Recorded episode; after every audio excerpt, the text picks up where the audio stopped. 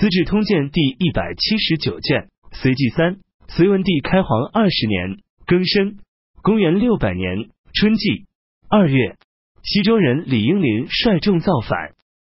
三月辛卯初二，隋文帝任命扬州总管司马和内任张衡为行军总管，统帅步兵，骑兵共计五万人讨伐李英林，予以平定。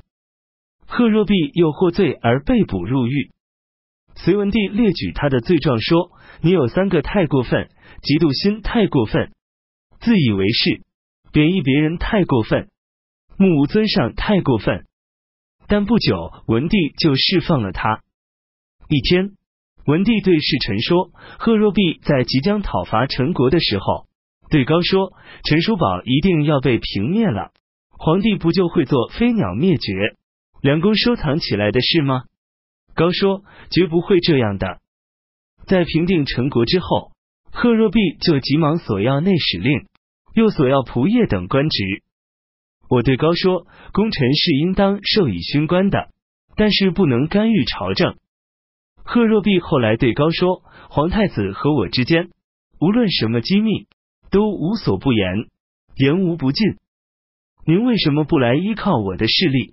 何必不吐实呢？”贺若弼早就想谋取广陵，还想谋取荆州，这两地都是适于作乱的地方。这个意图他一直没有改变。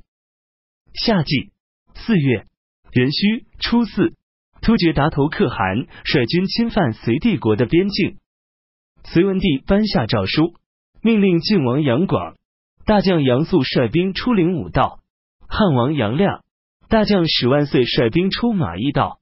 阻击突厥军队的入侵，长孙晟统帅着归降的军队，被任命为秦州行军总管，受晋王杨广节制。长孙晟认为突厥人饮用泉水可以在水中投毒，于是就在泉水上游投毒。突厥人与牲畜饮水后，很多被毒死，他们大惊失措的说：“天降恶水，天要亡我们了。”于是连夜逃走。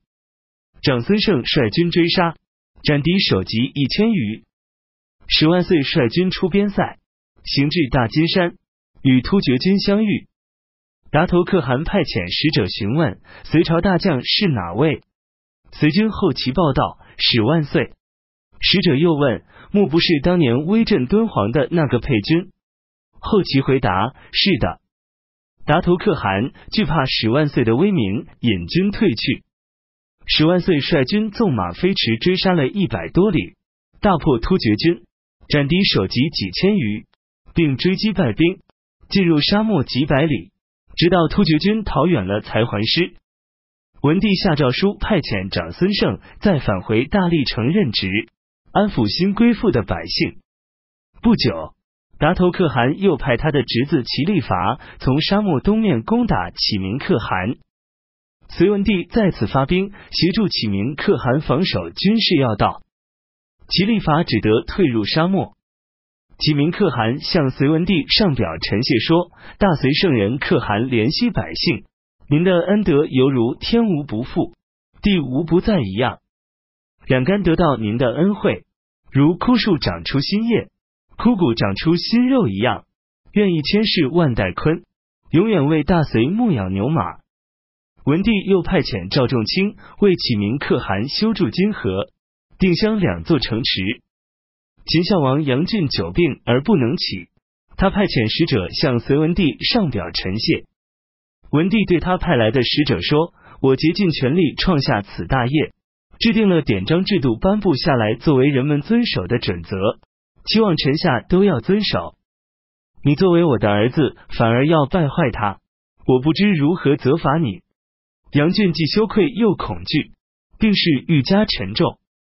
于是文帝再次授杨俊为上柱国。六月丁丑二十日，秦孝王杨俊去世。文帝得讯，哭了几声也就罢了。杨俊生前所制作的奢侈华丽的物品，文帝命令全部烧毁。王府内的官吏们请求为杨俊立碑，文帝说：“要是追求名节。”一卷史书就足够了，何必用碑呢？若子孙们不能保持家业，碑岂不白白的给人家做证实了吗？杨俊的儿子杨浩是崔王妃所生，另一个儿子杨战是妾所生。群臣为了迎合文帝的旨意，便奏请说，汉代骊姬的儿子刘荣、恭皇后的儿子刘江都因其母获罪而被废黜。如今杨俊两个儿子的母亲也都犯了罪，所以他们也不应该作为继承人。文帝听从了他们的意见，以秦孝王封国内的官员为丧主，主持祭祀。当初隋文帝让太子杨勇参与决策军国政事。他经常提出批评建议，文帝都采纳了。杨勇性情宽厚，直率热情，平易近人，无弄虚作假的品行。文帝本性崇尚节俭，杨勇曾经在已经很精美华丽的蜀地出的铠甲上再加装饰。文帝看到后很不高兴，他告诫杨勇说：“自古以来，帝王无一喜好奢侈而能长久的。你作为皇位继承人。”应当以节俭为先，这样才能承继宗庙。我过去的衣服都各留一件，时常取出他们观看，以告诫自己。恐怕你已经以当今皇太子自居，而忘却了过去的事情。因此，我赐给你一把我旧时所佩戴的刀，一盒你旧日为上士时常常吃的腌菜。要是你还能记得以前的事，你就应该懂得我的良苦用心。后来到了冬至，百官都去见杨勇，杨勇排列乐队接受百官的祝贺。文帝知道了这件事，就问朝臣：“最近听说冬至那天，朝廷内外百官都去朝见太子，这是什么礼法？”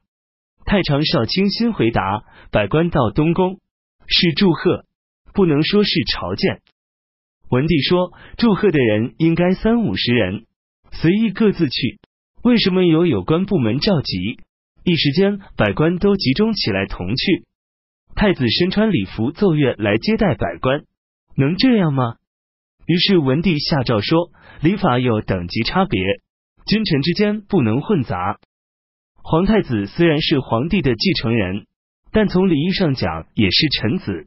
各地方长官在冬至节来朝贺，进献自己辖地的特产，但另外给皇太子上贡。这就不符合典章制度了，应该全部停止。